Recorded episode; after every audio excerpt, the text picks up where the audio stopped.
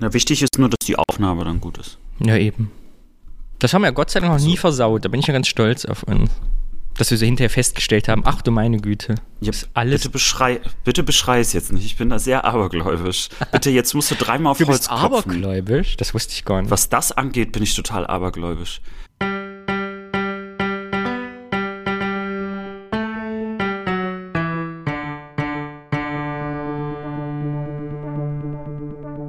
Herzlich willkommen bei Gemischtes Hackepeter, dem Podcast aus dem Osten. Ich habe Alex, wann, Alex äh, sagte gerade, ich sitze wie bei Gemischtes Hack und ich habe gesagt, guckst du das? Siehst du das? Ich denke, es ist ein Podcast, warum sieht man überhaupt? Alex, du hast mich verwirrt. Keine Ahnung, ich glaube, äh, irgendwie auf dem Cover sitzen die, glaube ich, auf dem Sofa, aber ich glaube, irgendwie gefühlt alle Podcaster sitzen auf einem Sofa. Wollen wir auch mal ein Podcast-Foto, Cover-Foto machen, auf dem wir auf einem Sofa sitzen? Es würde nicht ganz äh, der Realität entsprechen. Ne? Ich, ich sitze ja immer auf dem Boden. Ich mag das ja so auf dem weichen Teppich zu sitzen. Es gibt ja in Berlin das DDR-Museum, wo die ein Original-DDR-Wohnzimmer eingerichtet haben, wie man sich so vorgestellt hat, 20 Jahre später, wie das so aussah. Also ohne das ganze Kinderspielzeug und die bemalten Wände und äh, die Strippen. Äh, ja, da könnte man ein schönes Foto machen. Aber, glaube ich, auch schon 80 Podcaster und Podcasterinnen gemacht. Wir bleiben einfach ja, so, wie wir sind. Ja, oder äh, wir müssen uns irgendwo eine andere DDR-Kulisse suchen. In Köln, wie beim letzten Foto. Ja. Haben wir nie erzählt eigentlich, ne? Oh nein, jetzt haben wir es wirklich, jetzt, jetzt ist es raus, ne? Unser Hauptfoto haben wir ja nicht vor einem Plattenbau in Ostdeutschland gemacht, sondern in Köln-Zollstock. So das sieht es. ziemlich genauso aus wie in der einmaligen DDR. Nur heute noch. Ohne diesen Umbau zu blühenden Landschaften. Ich wollte gerade sagen, hier ist es einfach unsaniert. Ich packe das Foto in die Show Notes. Alex, ich finde es schön, dass wir endlich wieder aufnehmen. Wir haben ja eine Pause gemacht, weil erst warst du krank, dann war ich nicht da, dann war ich in Thüringen, du warst in Rostock, dann haben wir uns Fotos geschickt, du in Münde, ich in Thüringen im Wald und jetzt sind wir endlich wieder hier. Und das ist richtig schön. Ja. Alex war ganz traurig, übrigens noch kleine Backstage-Information hier, denn dadurch, dass wir jetzt länger als vier Wochen nicht aufgenommen haben, hat uns Apple Podcasts zu einem Podcast gemacht, der nur alle zwei Monate eine Folge rausbringt. Und ja, das geht so und das macht mich richtig traurig und das schreckt ja auch andere Leute ab, die äh, jede Woche eigentlich eine Folge hören wollen. Apropos Apple, jetzt oh kommt mein Klassiker. Ja, wir haben schon lange keine äh, Rezensionen dort bekommen und äh, auch keine fünf Sterne.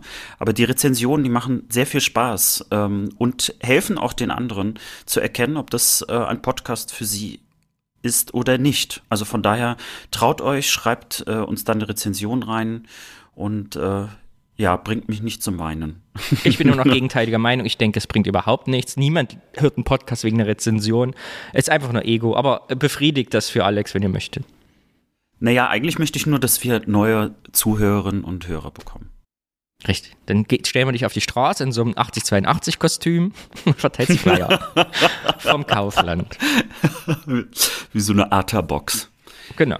Aber genug der Schwafelei. Wir haben es lange nicht gesehen, Alex, und deshalb äh, wollen wir die Leute damit ja nicht belasten, dass wir jetzt ein äh, Defizit haben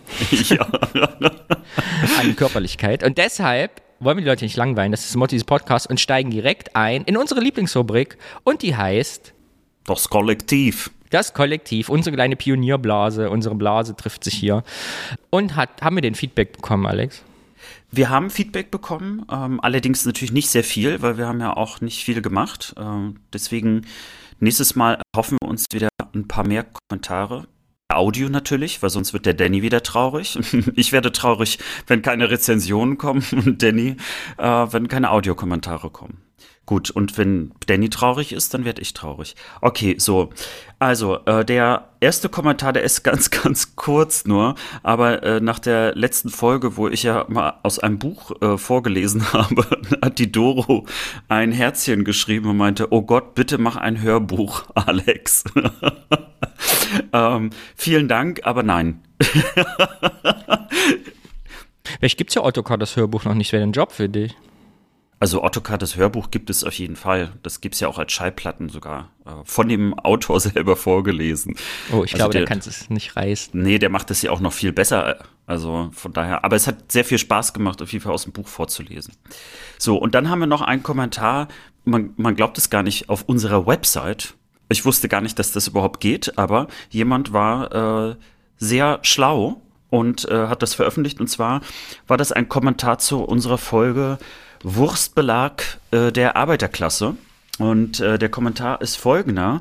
Hi, ihr zwei. Meine Oma hat nicht nur die Kerne aus den Weintrauben rausgefieselt, äh, in Klammern kernlose gab es noch nicht, Klammer zu, sondern auch noch die Schale abgezogen.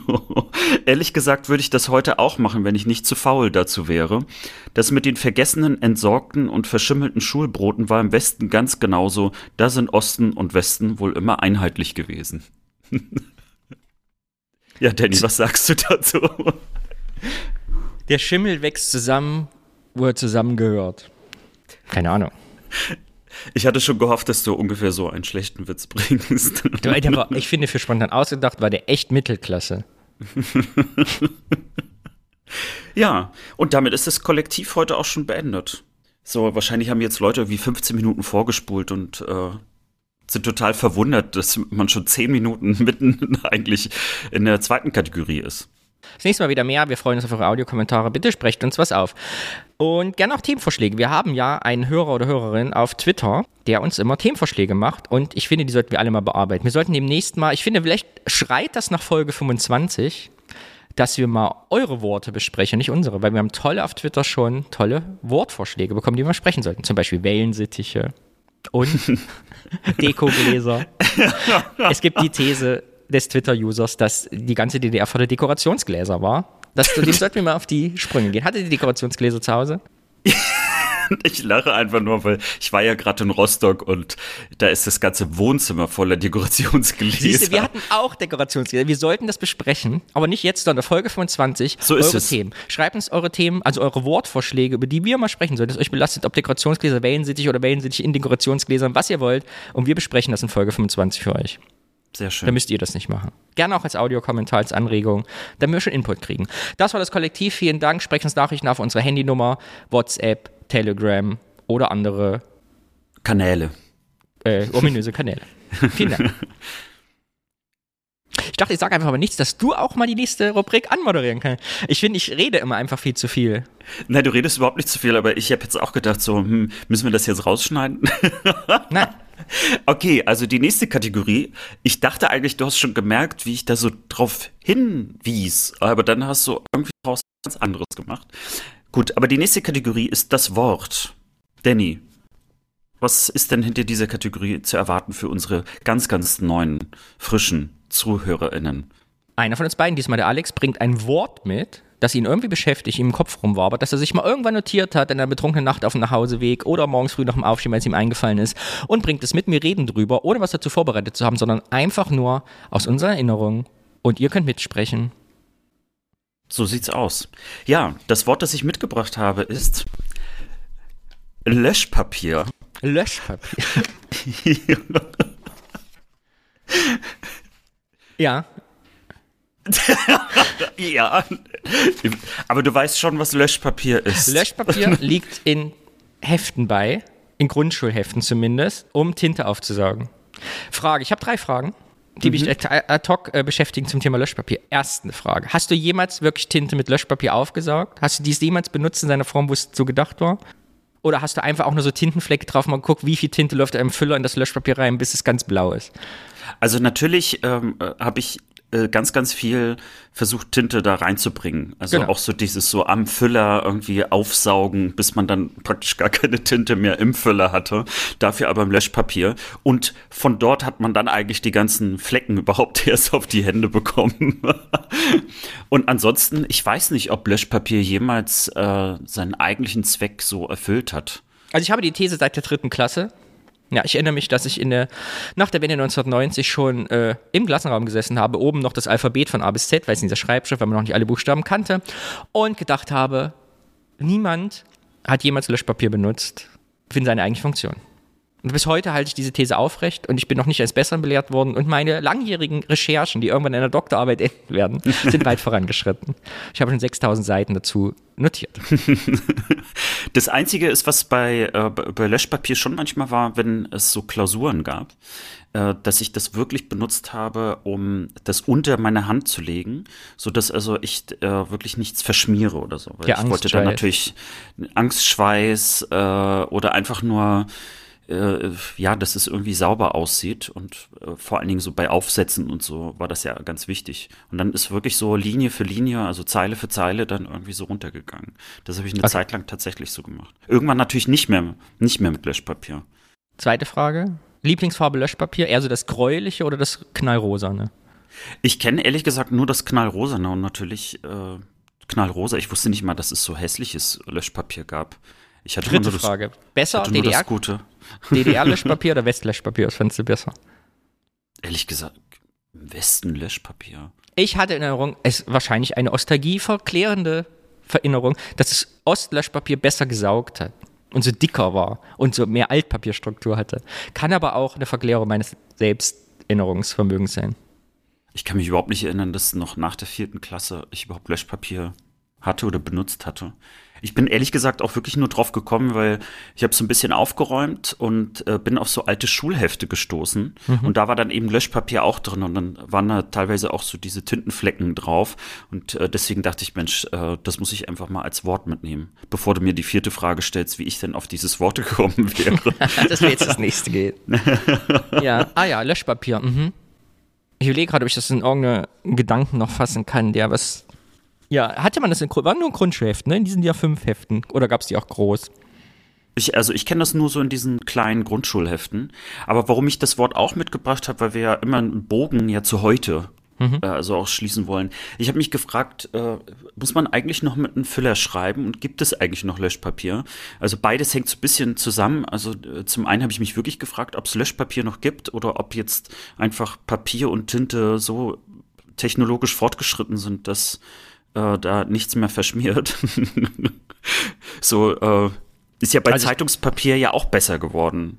Also früher konnte man ja auch Zeitung nicht wirklich so. ist da was runtergefallen? Nein, ich habe schon wieder Kinder vor meiner Tür, die die Angewohnheit haben, auf meine Metalltüren zu hauen, warum auch immer, weil Kinder das so machen weil die man nicht damit rechnen, dass jemand hier drin in diesem Atelier ist. Und ich reiße dann mir die Tür so auf und mache ein ganz böses Gesicht und renne immer weg. der böse Danny. Ah, der Onkel Danny ist wieder da. die böse Hexe aus dem Pfeilenhof. Äh, ich kann dir das, äh, kann dir das beantworten. Ich schreibe ja sehr viel mit Füller. Immer schon. Mhm. Und Tinte verschmiert nach wie vor. Und ja. Aber wieso schreibst du mit Füller? Also was, was gibt es dir? Weil ich eine sehr schöne Handschrift habe mehrere schöne Handschriften und ist es, ja, und ich kann sehr schön, ich liebe es mit Füller zu schreiben. Ich mag es einfach, weil die ohne Druck, aber man muss nicht drücken, damit äh, Farbe von rauskommt. Das finde ich sehr angenehm.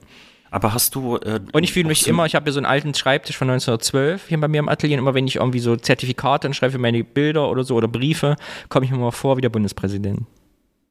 Das Feeling kriegt man nur mit Füller. Aber hast du auch so einen schönen Füller, also so einen Nein. teuren, so mit mit äh, irgendwie Iridium-Kugel vorne dran oder so. Nein, ich, meine zweite Angewohnheit nach dem Füllerschreiben ist ja, dass ich permanent Sachen verliere und verlege. Das bedeutet, ich habe mehrere sehr günstige Füller. Ah, okay. Von der Hälfte weiß ich, wo sie sind. Irgendwann kommen sie auch wieder. Ja, also das ist mein Panik. Meine schlimmste, mein schlimmste Erlebnis mit Füller und Löschpapier wäre, dass mir jemand mal sowas schenkt, was richtig teuer ist, weil ich wüsste, hätte so Angst, dass ich verliere und könnte mich gar nicht mehr aufs Schreiben konzentrieren. Wobei, wenn das so ein Füller mit so einem GPS-Sender wäre, dann wäre das ja okay. Ja. Wir sind etwas abgeschweift vom Thema. Ich glaube, die Leute haben jetzt schon die Augen zugemacht und sind entschlummert. das stimmt überhaupt nicht. Die haben hier lange Pause gehabt. Die müssen jetzt lange zuhören. Meine Kindheitserinnerung zum Thema Löschpapier ist, dass ich mich immer gefragt habe, und jetzt vor allem, wir haben ja ganz viel Schreiben, wir hatten ein sehr strenges disziplinarisches Lernen in der DDR, wir, ne, war ja sehr strukturiert in Fibeln, A und M und ich weiß noch, dass ich konnte ja, habe glaube ich schon mal drüber gesprochen, im Kindergarten schon schreiben, weil mein Bruder mir das beigebracht hat, mein älterer und es wurde aber verboten, im Kindergarten durfte ich immer nicht schreiben. Weißt du, da hieß es dann immer, nein, das darfst du nicht später. Und auch, ich weiß noch, in der Grundschule, wenn A, da habe ich erst Mama gelernt, so eine MA, diese, diese mhm. eckigen Sachen. Und du durftest dann nicht andere Sachen schreiben. Heißt, wenn du es konntest, hat man es dir quasi verboten, das zu machen, damit du da nicht irgendwie Sachen sich einschleifen oder du mehr kannst oder keine Ahnung, nicht zuhörst. Und es hat nie einer beigebracht, wie man mit Löschpapier umgeht. Oder hast du mal gelernt, so benutzt man Löschpapier? Habe ich null Erinnerung dran, aber was das Schreiben angeht, hatte ich ja im Prinzip gleich zwei Schulen. Also die erste Schule natürlich, in die wir gegangen sind, und die zweite war mein Opa. Ähm, der wollte mir nämlich das russische Alphabet beibringen. Und äh, also anstatt sozusagen einfach nur Ferien zu machen, äh, musste ich dann also äh, wirklich, bin ich praktisch zu meinen Großeltern gefahren äh, in die Sowjetunion und dann habe ich dort in den Ferien dann also auch noch äh, russische Buchstaben schreiben müssen. Und mein Opa, der äh, beim, beim Militär war, äh, war auch sehr, sehr streng und hat wirklich mich da also das gesamte Alphabet dann irgendwie so runterschreiben lassen über die Wochen und hat immer ganz genau und penibel drauf geschaut, dass das auch wirklich genauso geschrieben wird, wie halt so in der Fibel das war und äh, dass das auch wirklich in der Zeile auch ist, dass ich da also nicht drunter und nicht drüber war und hei, hei, hei, also da war der, da habe ich auch ein bisschen Angst vor ihm gehabt, musste überlegen, weißt du, so, ich habe meinen Opa sehr geliebt, aber nicht, wenn er ein Lehrer war. Mit militärischem Drill. Das ist schon, also es war ihm total wichtig. Andererseits muss ich auch sagen, das ist dann so drinne gewesen, dass ich in der Tat, äh, ich, ich habe also zwar nicht wirklich Russisch äh, lesen und schreiben können, aber so abschreiben konnte ich. Also es war häufiger so, dass ähm, wenn ich äh, meine Oma und mein Opa einen Brief geschrieben habe, dann war das so, dass meine Mutter mir den Brief vorgeschrieben hat und ich habe ihn dann äh, abgeschrieben, praktisch mit meiner Handschrift, damit das also so aussah, als ob der Brief wirklich von mir war.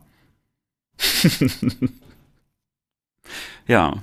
Kannst du heute noch gut Kyrillisch schreiben? Ja, wie gesagt, nur schreiben, aber müsste ich noch mal ausprobieren, aber ich glaube ja, würde ich schon hinkriegen. Aber man braucht es halt eben nicht mehr. Ne? Und deswegen habe ich mich auch gefragt, ähm, warum ist es eigentlich wichtig, immer noch mit einem Füller zu schreiben? Also was äh, ist das nicht vielleicht äh, einfach ein altes Bildungssystem, das wir noch versuchen zu erhalten? Oder also gibt es da einen Grund? Ich meine, man kann doch alles tippen, irgendwann kann man es, glaube ich, alles diktieren. Braucht man das? Nein. Jetzt kommen Aufschreie aus dem Bildungspodcast. Nein, glaube, das ist wichtig für die Motorik. Wir brauchen Goldschmiede. Es ist nur wichtig, schreiben zu lernen mit der Hand, weil wir alle nicht dran glauben, unser Wohlstandssystem und alle noch denken, es könnte ja doch mal zusammenbrechen und die, der Strom fällt aus. Und dann müssen wir wieder Einkaufszell schreiben. Ich weiß es nicht. Ich schreibe ja viel mit der Hand, sehr, sehr viel. Und mir macht es Spaß. Ich habe immer gern schon geschrieben. Mein Beru- Traumberuf wäre Schildermaler gewesen. Habe ich das mal erzählt? Ich würde gerne, ich bin ja total gerne in England, einmal im Jahr und ich liebe das ja, dass ganz viele Pubs, da gibt es äh, handgeschriebene Schilder noch haben, so Kreide und teilweise sehr verspielt, sehr verschnörkelt, mit Spaß geschrieben.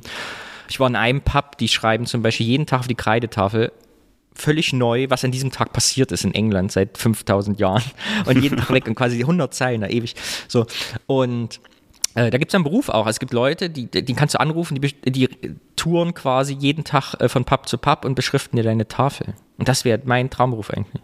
Tafel Schön. beschriften und immer ein Bier kriegen, weißt du? Ich wollte gerade sagen, was da mit Pines dann äh, belohnt. Ja, aber in Deutschland ist das ja nicht so üblich und deshalb komme ich selten dazu, äh, Schilder zu beschriften. Aber ich mache es sehr gern. ja, aber vielleicht ähm, wäre das ja mal ein guter Anfang hier in Köln. Vielleicht bist du der erste Schildermaler. Guck mal, es gibt doch hier äh, so einige Cafés und Restaurants und Kneipen, die versuchen irgendwie was Neues in so alte Konzepte zu bringen. Und das wäre doch mal was.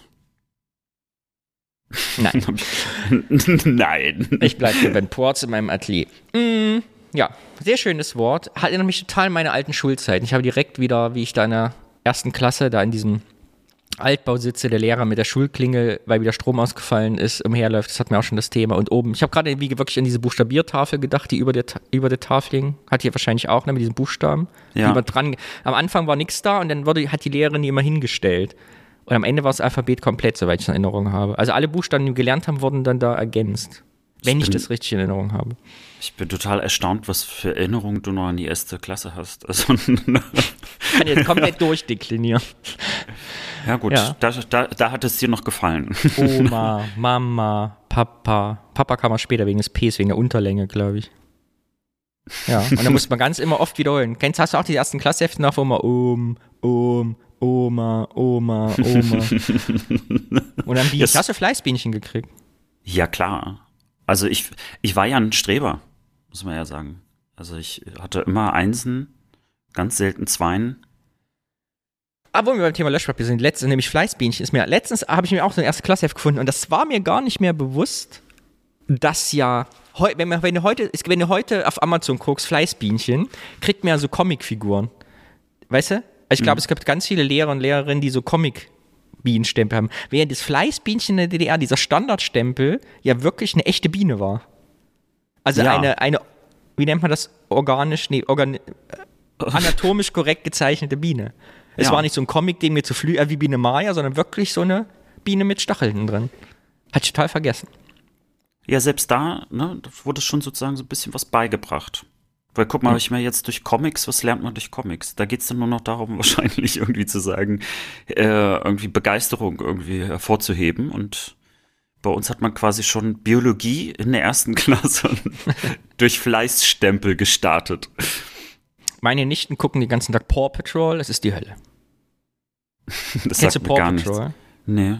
Paw Patrol ist eine Welpengruppe, die, also so Hundewelpen, die in der Stadt wohnen und retten quasi mal Leute aus der Stadt. So ein Paw Patrol ist eine Feuerwehr und Polizei und Baudienst. So. Und weißt du, wie Paw Patrol sich in dieser Fantasiewelt finanziert?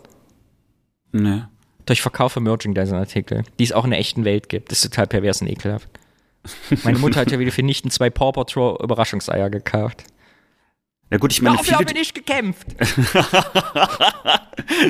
naja, viele dieser Zeichentrickserien äh, äh, leben ja eigentlich von dem Merchandising, Ja, beziehungsweise aber das das, das in der Merchandising. Serie verankert ja. ist, dass sie quasi, also die, die, also die Kinder sagen quasi, ich unterstütze die mit, also dass die die Welt retten können, diese private Sicherheitsfirma, da diese, diese, diese, diese Feuerwehr, da, weil, damit, weil ich Überraschungseier kaufe, das ist pervers abschalten. Also das nenne ich echt Löschen. mal eine Inception. Aber. Aber jetzt habe ich irgendwie Bock, es mir anzugucken. Es ist unfassbar zuckersüß, ekelerregend. Hattest du eigentlich die Gummibärenbande geguckt? Nein. Schon mal, da- weil das war das, was ich geguckt habe. Äh, Ist keine Ostserie, es ist äh, ganz klar. Wenn heute mal so erwachsene Leute auf so U40-Partys äh, die das Best of 90er Gummibärenband-Lied spielen, verlasse ich den Saal. Sch Kopfschütteln, weil ich das nie verstanden habe. Bitte nicht singen. Bitte Gummibären. singen, das will ich auf gar keinen. Na gut, aber wir wollen ja nicht Ich abdriften. war letzte in Thüringen, wieder da war hier am Stausee, da wo ich herkomme, Küffhäuser, irgendwie großes Fest, nachts um eins spielten da die Gummibären. Ich dachte, okay, dafür haben wir nicht gekämpft. so, genug des Schabernacks, das war das Wort. Ich find's toll. Das hat mir sehr viele Schulerinnerungen zurückgebracht. Supi. Ja, Mensch, dann kommt Kennst jetzt du noch das dieses Thema. komische, ganz, ganz kurz Schule. Wo ich gerade ganz denke. kurz noch. Haben die auch bei euch die Fußböden mit diesem komischen Zeug geputzt, wo ich bis heute nicht weiß, was das ist? Ja, du, du meinst die, äh, die, die Linoleum-Böden. So Flocken. Diese, diese roten, ja. So komische. Flockensachen. Ich weiß nicht, was Wo- das ist, warum hat man das gemacht, warum gibt es heute nicht mehr? War das giftig, war da Uran drin? Kann das uns jemand beantworten? Das ist Ja, meine schlimmste Kindererinnerung, dass immer die Putzkolonne da war oder wer auch immer, ich weiß gar nicht, die Person war nie zu sehen bei uns und dann lagen da immer diese zusammengefegten, giftigen, stinkenden Sachen rum. Also was man nur sagen kann, ist, man muss immer ein bisschen aufpassen, dass man da dann nicht ausrutscht. Weil es gab ja auch so, wenn die dann das Linoleum irgendwie so richtig schön eingerieben hatten, dass es dann erstmal so richtig glatt war. Und glänzte. Ja, wir wissen es also nicht. Ach, was googelt man da? Alte Schulräume, Flocken, Flocken, Putzen. Linoleum. Giftig. Wir hatten Parkett. Das war ein ganz, wir hatten das als Schulen. Ich meine, da war so Ihr äh, hattet Fisch, Parkett? Fischgrätenparkett so als. Aber meines, also mein, in meiner Erinnerung zumindest. Ne, bei uns gab es ganz klassisch Linoleum. Und zwar das, äh, das so irgendwie so rotbraunes Zeug. Bin ich mir ganz sicher, dass einige Leute das ja auch kennen. Wahrscheinlich ist das auch noch in den Schulen so. das wäre viel zu teuer, das alles abzumachen. Ich habe früher total gern Tafeldienst gemacht, Ja. weil ich es geliebt habe, eine Tafel möglichst in ihren jungfräulichen Zustand zu versetzen. So ohne Kreidespuren. Ich, hab, ich weiß, in der dritten Klasse habe ich schon geliebt, Tafeln sauber zu putzen. Siehst mal, wie verrückt ich als Kind war. Es hat sich nichts geändert. Oh, okay, das ist ein bisschen. das macht mir ein bisschen Angst. Wobei natürlich, es gibt ja nichts Schöneres, als tatsächlich so eine Tafel dann äh, gehabt zu haben, die dann einfach so aussieht, als ob sie gerade frisch und neu hingestellt worden ist. Und man dann extra dann den, äh, den Schwamm äh, gleich mehrmals nass gemacht hat, so dass also wirklich man dann diese dunkle Seite hatte. Danke für das Wort. Bitteschön. Dankeschön. Das war ist etwas zerfasert vom Löschpapier weg, aber Das ist ja häufiger so. Freies Assoziieren, das ist ja das Motto des Wortes. sehr gut. Und hier nochmal der Aufruf: 25. Folge. Schickt uns eure Wörter. Wir besprechen eure Worte. Da freue ich mich drauf. Habe ich gerade beschlossen übrigens, Alex. Weißt du ja noch von nix. Habe ich jetzt einfach Das schneiden wir raus. Dafür habe ich nicht gekämpft. Es geht, äh, es geht direkt weiter mit der nächsten Rubrik und die heißt das Thema. einer von uns bringt ein Thema mit, was er etwas versucht anzurecherchieren und ein bisschen was rauszufinden, was uns durch den Kopf gegangen ist, und dem anderen davon zu erzählen, der nicht weiß, worum es geht. Und diesmal bin ich dran, weil du hattest ja das Wort, deshalb bringe ich das Thema mit. Und bist du gespannt, um was es geht? Ja, ich bin sehr gespannt. Du hattest so viel Zeit, das zu recherchieren. Das ja, muss und der Hammer genauso sein. bin ich auch gescheitert. Denn ich hatte eine Idee. äh, Ich habe ein Foto gesehen von einer alten Schulkameradin und mir. So ein Abzug, so ein 10x15, wie man so hatte, von so 91, 92, wie wir gerade so zur Schule gehen. Und da fiel mir auf dem Foto was auf. Und ich schickte äh, meiner alten Schulfreundin eine Fotografie dieses Fotos, also beim Handy abfotografieren und sagte, ach guck mal, hast du gewusst, dass wir damals das und das hatten? Und sie, ach nee, wusste ich gar nicht mehr. Krass, gar nicht drüber nachgedacht. Und da dachte ich, ah, wieso waren das damals so? Und ich erinnerte mich auch. Und dann dachte ich, passt doch gut zum Alex. Und dann habe ich angefangen, dieses Thema zu recherchieren und stellte fest, es ist absolut langweilig.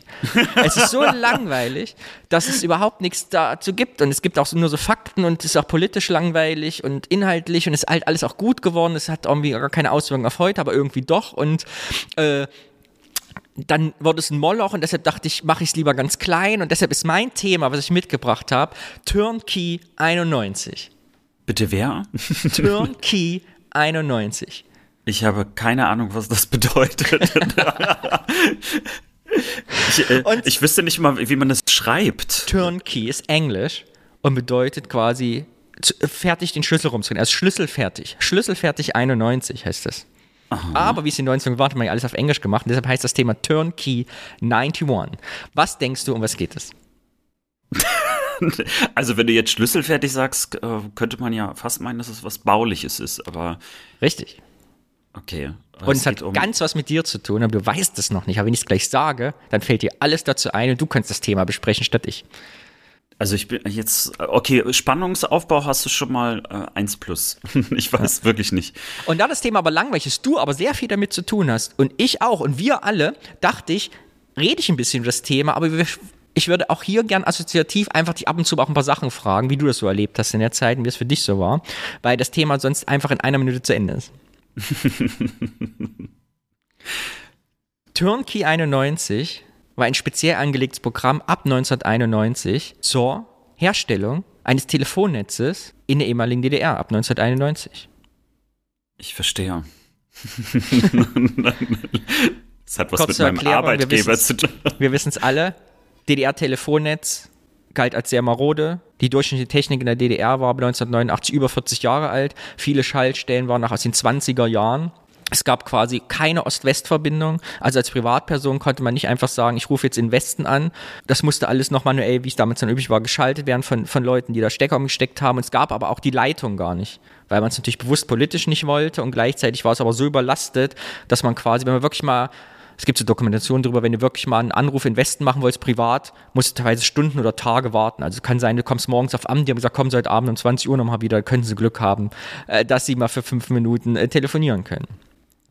Und genau, äh, wenn man jetzt sagt 1989 hatten von 1000, also im Westen, um das mal zu erklären, von 1000 Leuten hatten 470 Telefon und im Osten war es zur Zeit von 1000 Menschen gab es 110 Anschlüsse. Was jetzt nicht bedeutet hat, dass jeder zehnte DDR-Bürger Telefon hatte, sondern es war ja Ämter und in Büros und Betrieben, sondern, ne, also das gab es quasi nicht. Jetzt wollte ich dich schon mal fragen, wie war das, wie ist deine Erinnerung, bevor ihr Telefon hattet? Oder hattet ihr zu DDR-Zeiten Telefon? Wir hatten kein Telefon und ähm, man wusste schon, also wenn jemand Telefon hatte, äh, dann war das immer eine ganz besondere Person. also es hieß dann immer, ja, ne, ist jemand von der Stasi oder war irgendwie so ein hohes Tier. Ich finde es total lustig, weil das genau die, habe ich als, hättest du das jetzt nicht gesagt, steht sie auf meinem Zettel, den ich vorbereitet habe. weil es gibt ja, wir hatten auch kein Telefon und es gibt die legendäre Szene ja in Sonnenallee, dem Film, wo die immer dem, kennst du die? Nee, ich habe den Film tatsächlich nicht Du hast Sonnenallee noch nie gesehen. Wir gucken den zusammen, wir besprechen den im Podcast. Während wir den gucken. Ich, ich liebe diesen Film. Einfach. Er ist jetzt natürlich sehr retro vintage, aber damals, so vor 15 Jahren, irgendwie habe ich ihn, ich glaube, ich habe ihn 10 oder 20 Mal gesehen. Ewig. Oft. Aber es gibt die legendäre Szene, alle wohnen in der Sonnenallee, oben der Nachbar Telefon, und man munkelt die ganze Zeit, der ist bei der Stasi. So, ne? Weil der hat ja Telefon. Und am Ende irgendwie durch Umschei von lange Dinge kommt raus, nee, der ist gar nicht bei der Stasi, sondern der hat ein Bestattungsunternehmen, als dann der Onkel stirbt im Haus. So. und deshalb, weil der Bestatter ist und nachts raus und es hat Telefon. Das war alles ein Riesenmissverständnis. So, jahrelang umsonst beschuldigt. Aber genau, das ist die Assoziation. Genau, die hatten wir nämlich damals auch. Und bis heute trägt sich das, wenn du Telefon hattest, dann irgendwas, da hattest du einen wichtigen Job oder was bei der Stasi oder irgendwas war im Busche. Jetzt muss man sagen, bei mir kommt eine kleine Besonderheit dazu. Dadurch, dass ich ja auch eine sowjetische, einen sowjetischen Hintergrund habe. In der Sowjetunion waren Telefone äh, deutlich verbreiteter. dort war es komplett normal, also dass äh, ich dort telefonieren konnte von zu Hause aus. Denn meine Oma hatte nicht nur ein Telefon, sie hatte sogar zwei Telefone. Es war zwar die gleiche Leitung, aber je nachdem, also wo sie gerade saß, also im Zimmer daneben oder im Wohnzimmer, konnte man dann nochmal ans Telefon ran. Ich wollte mal sagen, wo du jetzt gerade sagst, wir hatten ja damals schon die These, dass deine Oma dich jahrzehntelang belogen hat und eigentlich wirklich in der Atomraketenwissenschaft tätig war. Das mit den zwei Telefonen jetzt noch zu Hause verstärkt wieder meine These, dass da irgendwas im Busch war bei euch. nee, die Sowjetunion war einfach, was äh, Telefonie anging, einfach viel, viel weiter als die DDR. Ich hatte das genau, auch das letztens irgendwie auch mal recherchiert. Äh, da kam das auch noch mal raus. Also, dass die dass einfach Telefone äh, in der Sowjetunion tatsächlich also viel, viel verbreiteter waren als in der DDR. Da habe ich irgendeine so eine Statistik auch gesehen. Wer weiß, vielleicht kommt das auch irgendwann wieder. Genau. Und das zweite natürlich in DDR-Zeiten, was Telefon antrifft, das Thema werden wir sicher irgendwann nochmal genauer besprechen an sich. Ich wollte es mal kurz anreißen, ist natürlich das Telefonieren in der DDR bedeutete, die Stasi hat mitgehört. Es war allen bewusst, allen bekannt. Es gibt diese Geschichte mit knackt in der Leitung, du weißt, da ist noch jemand drin. Und ich habe äh, bei meinen Ermittlungen hier zu diesem Thema. Äh, es gab sogar in der DR sogar diese letzten Telefone, waren wohl so gebaut, dass da eh schon Platz war, um eine zusätzliche Leitung anzuklemmen, dass du die direkt abhören konntest. Da musste quasi nur noch einer hin, das kurz anklemmen, da war das fertig. Die waren halt so, die Platine schon so gebaut oder die Schaltung. Auch ganz interessant. Es führt ja so weit auch, da habe ich ein Video gesehen dazu, dass eben als die Politbüros gestürmt worden zur Wende, ne, als man da diese SED-Büros auseinandergenommen hat, die Stasi-Büros, und um die Unterlagen zu sichern, auch die Leute als allererstes diese riesen Telefonkabel alle durchgeschnitten haben, um zu verhindern, dass das, als war so eine der ersten Amtshandlungen der Protestierenden, diese Telefonleitung einfach zu kappen. Genau. Und in äh, 89 gibt es so eine lustige Anekdote, von der ich gelesen habe, dass eben während 1989 in Westdeutschland der Wahlspruch, der so über den Telefonzellen stand, so war, ruf doch mal an oder ruf doch mal wieder an, stand über den Telefonzellen der DDR oder in den Telefonbüchern als Motto, fasse dich kurz. Weil, genau, und ich erinnere mich auch noch, es war eine Katastrophe. Ich erinnere mich, dass ich mal meine Mutter anrufen wollte aus einer Telefonzelle. Heute absurd, ich durfte mit sechs, sieben Jahren einfach wild durch die Stadt laufen. Das wäre heute unvorstellbar in Köln. Aber damals ging das, gab auch keine Autos.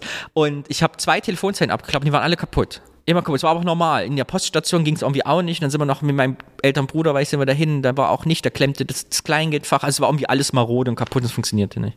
Wolltest du auch mal in der DDR jemanden anrufen? Warst du mal in der DDR-Telefonzelle? Ja, es gibt tatsächlich sogar eine richtig schöne Geschichte dazu, weil um in die Sowjetunion anzurufen, das ging eben auch nicht von überall. Also es gab noch so bestimmte Telefonzellen, die meistens in der Nähe von einem Hauptpostamt waren oder man musste eben vom Postamt aus äh, dann anrufen. Deswegen war das für mich eigentlich relativ normal, irgendwie äh, ähm, zum Telefonieren Post zu gehen. Und äh, zu Silvester ist es halt ein bisschen komplizierter gewesen, weil da hat natürlich die Post zu. Man wollte ja Oma und Opa äh, anrufen. Und der Punkt ist, dass ähm, wenn du in die Sowjetunion anrufst, musst du berücksichtigen, dass da zwei Stunden vorher ja Silvester ist. So. Mhm. Mittlerweile hat die Ukraine äh, sich entschieden, nur noch eine Stunde Unterschied zu machen. Das ist auch mal ganz interessant. Äh, man kann ja einfach so Zeiten verändern. Das finde ich auch so. Naja. Und ähm, das war Silvester in Leipzig. Und wir sind dann äh, ganz, ganz weit gegangen. Also man musste da, glaube ich, also für mich war das damals gefühlt irgendwie zwei Kilometer. Wahrscheinlich war es gar nicht so weit. Aber der Weg kam mir so lang vor, weil die Leute haben aus den Fenstern äh, Knaller immer runtergeworfen. Und ich fand das ganz furchtbar. Ich hatte wahnsinnige Angst, äh, weil ich auch nicht den Eindruck hatte, dass die Leute geguckt haben, ob da unten jemand lang geht. Und es war eben so die ganze Zeit, also ging dann Knaller neben einem hoch.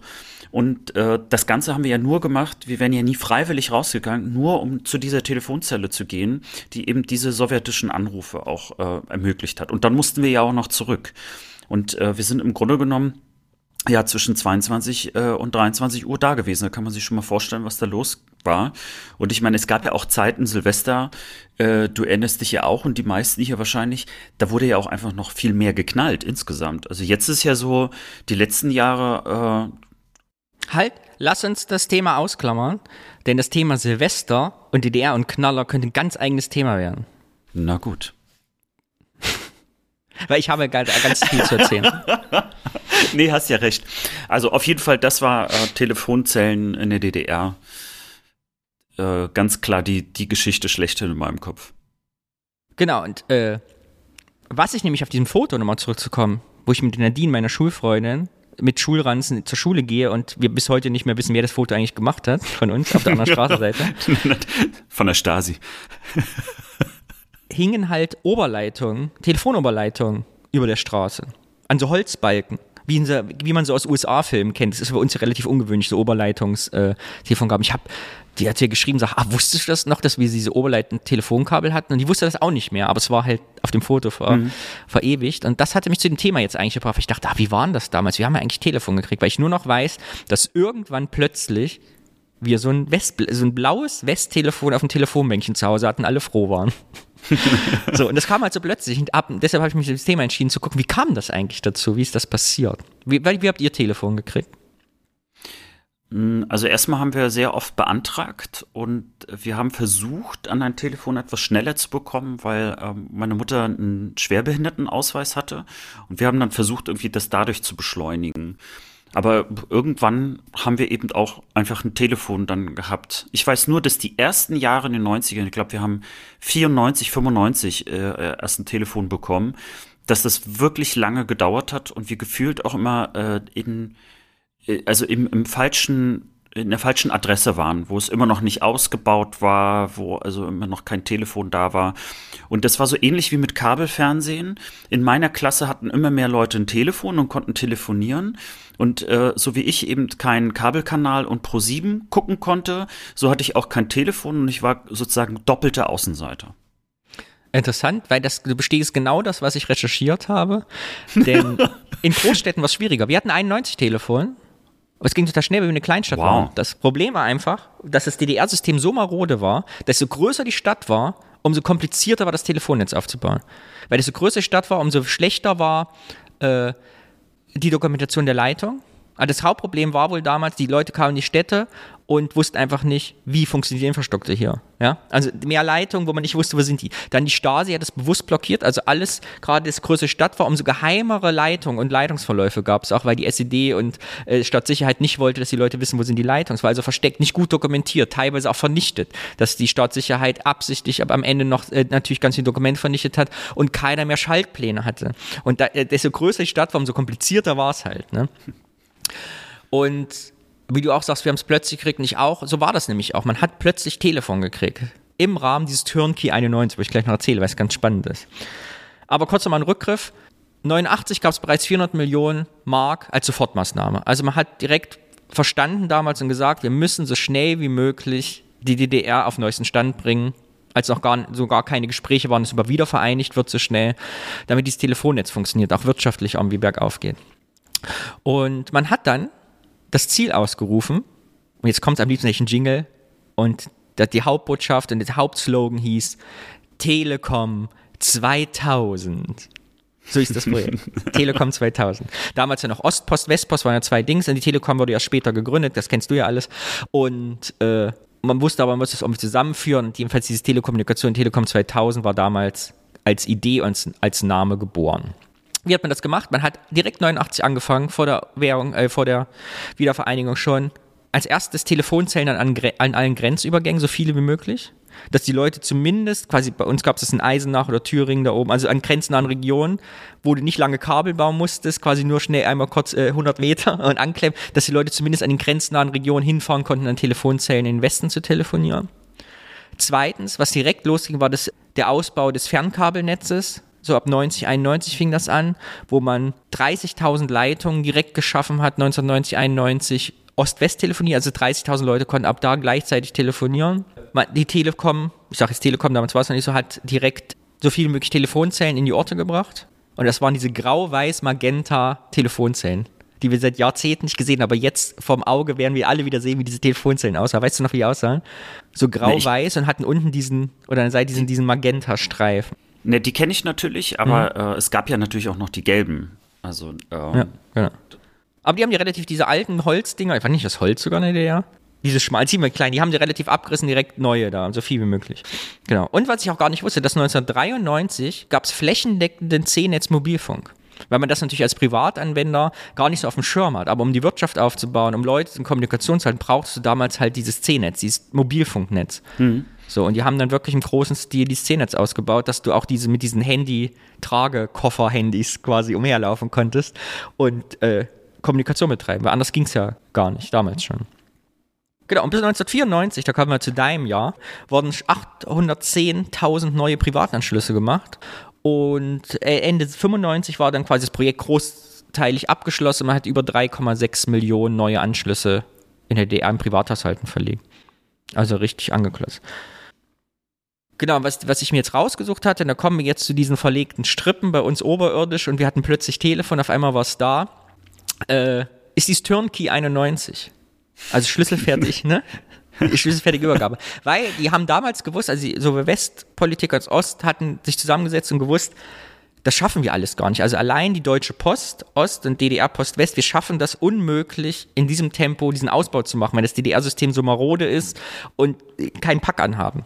Und Turnkey 91 hat halt jetzt versucht, Privatunternehmen einzufangen, die das selbstständig und relativ projektbezogen eigenständig für die übernommen haben. Da war Siemens dabei, Alcatel, Deutsche Fernkabel, Philips, DTW, große Unternehmen, die zusammen mit kleinen Unternehmen zusammengearbeitet haben, also Montage aus Ost und West, äh, Tiefbauunternehmen, Westunternehmen, aber auch VEB-Unternehmen sind da eingespannt worden, ne? also DDR-Unternehmen, die das gemacht haben. Und die haben dann quasi die Auftrag gekriegt, Sachen zu entwickeln, Orte anzuschließen und quasi schlüsselfertige Meldestationen zu übergeben, Meldeämter. So. Die wurden mhm. also losgelassen auf die Städte und dann gibt es so lustige Anekdoten. Ich habe so etliche Zeitungsartikel gefunden, die verlinke ich mal in den Show Notes zu dieser Zeit, wo dann wirklich so ein Landratsamt angerufen wurde mit, ja, wir sind nächsten Monat bei Ihnen, in drei Monaten haben Sie dann äh, so ein Fernmeldezentrum und dann gibt's Telefon. So, Blatt aufgelegt. So. Und dann kamen die halt und haben halt erst diese Oberleitung wirklich, also so ein ganz schnelles Telefonnetz gebaut, so gut wie es geht, und dann eben die Struktur dahinter gebaut und dann eben Schlüsselfeld zu sagen, hier Landratsamt, Bürgermeister, lokal, ich, ich kenne die Struktur nicht, wer da was kriegt, ihr habt einen Schlüssel, kann losgehen.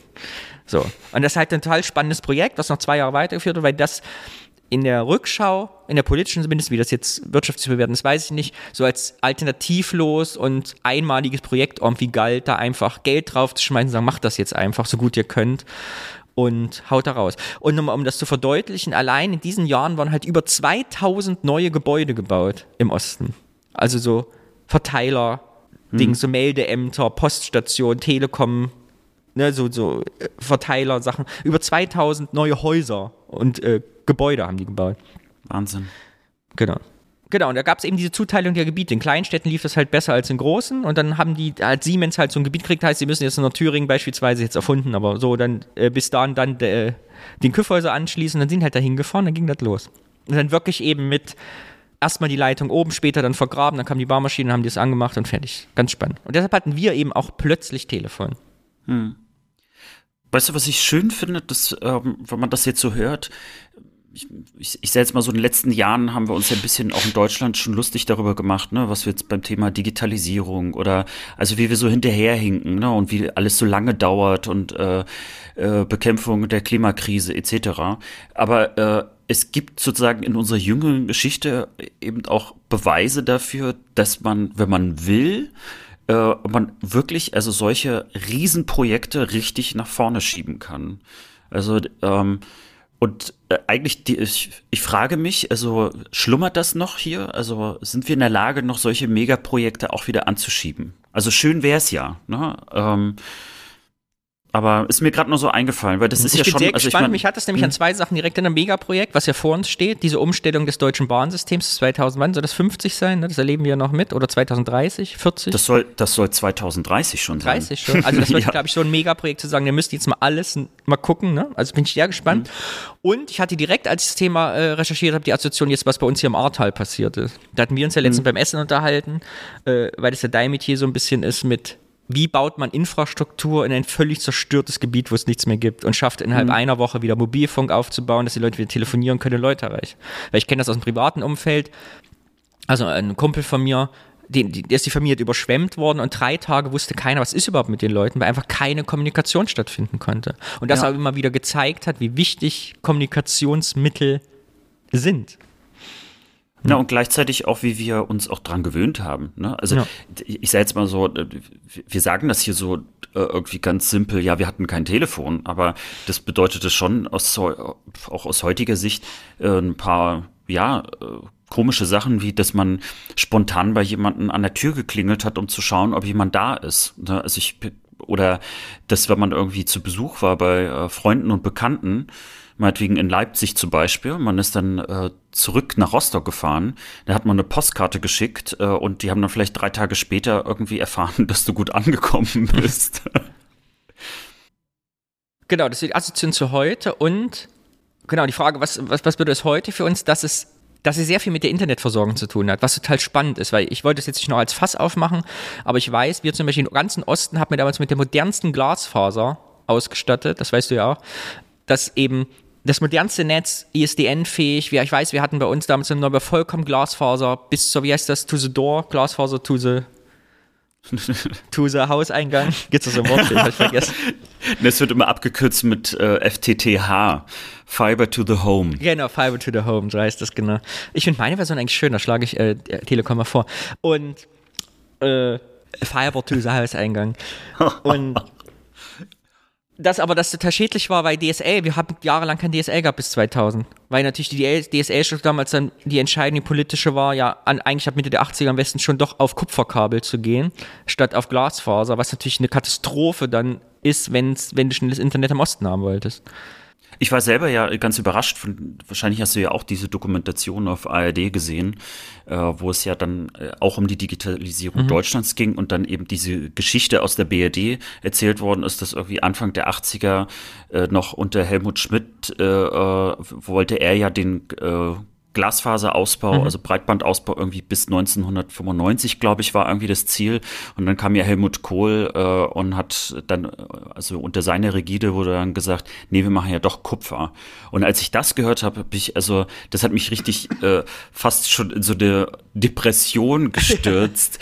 also, dass wir im Ja, da gibt es ja noch die Hintergrundgeschichte dazu, dass ja. ja angeblich auch Leute politisch verstrickt mit Firmen waren, die Kupferunternehmen hatten.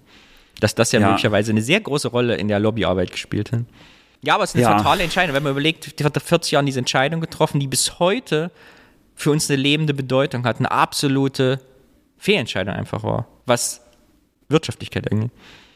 Ja, und vor allen Dingen, äh, also das, deswegen ist es heute auch umso aktueller, nämlich ist überhaupt noch Politik ähm, an einem Punkt, wo sie in der Lage ist, noch ähm, so ein halbes Jahrhundert äh, vorher zu antizipieren.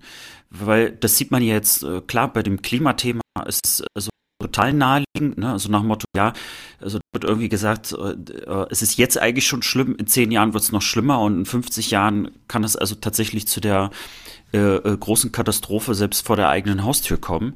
So und äh, Unterhalten tun wir uns trotzdem aber irgendwie über so Zeitebenen, die, naja, ich sage jetzt mal eine Legislaturperiode, wenn überhaupt irgendwie vor sich hat. Ne? Und eigentlich ist jetzt irgendwie so viel schon so zu tun, äh, dass man eben einen Umbau stattfinden lassen muss hier eigentlich fürs nächste Jahrhundert. Und das ist schon so, ähm, ja, ist irgendwie schade, dass anscheinend man nicht mehr in der Lage ist dazu. Also, dass wir ähm, die, diese Art von Investitionen, auch das Denken auch in diese Richtung gar nicht mehr so weit bringen. Die Frage ist, war es je anders oder war das nur aus der Not heraus? Also kannst du eine Struktur umbauen oder geht es nur, wenn du eben nichts hast, wie jetzt 89, du, du kannst halt so ein Projekt nur umsetzen, wenn es vorher noch nichts gab. Du musst halt radikal, äh, also ist Veränderung überhaupt möglich auf so lange Zeitraum oder nur Neubau, weißt du? Hm. Naja gut, also ich, äh, fairerweise muss man sagen, dass wir natürlich äh, hier so viel miteinander verstrickt haben. Also sowohl was, äh, äh welche Industrien da sind, äh, äh, wie alles miteinander zusammenhängt, dass natürlich ein Umbau immer bedeutet, viel, viel mehr Komplexität drinne zu haben. Ähm, das, das braucht natürlich länger und da muss man auch aufpassen, dass man nichts kaputt macht. Äh, also zumindest nicht unabsichtlich. Aber ich glaube, das ist nicht unbedingt, äh, es braucht nicht, nicht eine Krise. Ähm, ich bin ja so ein Verfechter davon, dass auch Politik bedeutet, auch eine politische Vision zu haben, dass man auf eine Vision auch hinarbeitet. Und da, daran mangelt es mir so ein bisschen oder hat es auf jeden Fall gemangelt in den letzten Jahren. Sage ich auch ganz offen. Deswegen ähm, habe ich ja so ein bisschen die Hoffnung in diesen Bundestagswahlausgang äh, äh, gelegt, weil ich die Hoffnung habe, dass jetzt eben so viele alte Sachen einfach beendet werden, also eben unter anderem auch eine Kanzlerschaft, dass dort zumindest Raum entsteht, mal wieder eine Vision zu äußern. Und äh, dass eben so viele neue Leute vielleicht jetzt wieder an Bord kommen, dann ist jetzt mal so, die frischen Wind im wahrsten Sinne des Wortes reinbringen. Die eben auch einfach Gedanken reinbringen, die für die vielleicht gar nicht mal mehr so visionär sind, sondern einfach, die sagen, hey, das sind Ideen, die haben wir seit 20, 30 Jahren durchdacht und jetzt wird es mal Zeit, die umzusetzen. ich würde es gerne wieder ein bisschen zurück zu uns holen, ähm, weil ich das äh, das Thema auch das mich daran erinnert hat, wie ich damals wirklich als Jugendlicher dachte, ich habe das nicht verstanden, weil es hieß, wir kriegen ganz moderne Glasfaserkabel, wir ganz top modern und keiner hätte ein besseres Netz. Und dann habe ich auf einmal kein DSL. Und weißt du nicht, das geht nicht. Ich weiß noch, dass ich damals da saß und habe das nicht irgendwie so richtig kapiert, was jetzt eigentlich das Problem so richtig ist, dass wir jetzt doch wieder langsamer sind. Und alle Leute, die alte Kupferkabel hatten, die konnten dann irgendwie schnelles Internet haben. Und ich möchte abschließen zu dem Thema, aber weil ich gesagt habe, wir wollen ja ein bisschen persönlich auch bleiben, weil das ja Thema so lang, Telekommunikationsstrukturaufbau ist das langweiligste Thema, was man sich vorstellen kann. Wenn man nicht Telekommunikationsstrukturaufbau Mitarbeiter oder Mitarbeiterin ist und davon lebt. Es gibt übrigens einen ganz tollen, das verlinke ich auch in den Shownotes, habe ich gefunden, ging aber hier viel zu weit, äh, eine Website, die heißt, glaube ich, Telekommunikation 2000, keine Ahnung, da, da sammelt jemand so ein Nerd offensichtlich, alles zu diesem Thema Telekommunikation. Und da sind ganz viele Zeitungsausschnitte von früher und ganz viele so Interviews von Leuten, die damals gearbeitet haben. Ganz spannend, also jemand, der bei Siemens gearbeitet hat und sagt, wie bin ich mit den ostdeutschen Kollegen zurechtgekommen?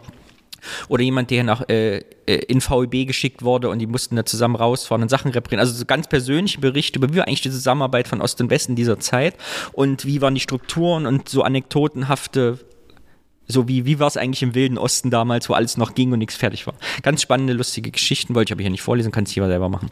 Und Abschlussfrage zu dem Thema persönlich. Wie seid ihr denn mit dem Telefon umgegangen, als ihr es hattet? Habt ihr dann viel telefoniert oder wenig? Oder wie war euer Telefonnutzen? Ja, also ich war ja dann mitten in der Pubertät und äh, das hieß natürlich äh, lange telefonieren. Wir hatten allerdings Glück, dass wir eben ISDN hatten. So konnte man also parallel telefonieren. Es gibt ja noch so äh, Familien, die hatten ja das Glück nicht unbedingt.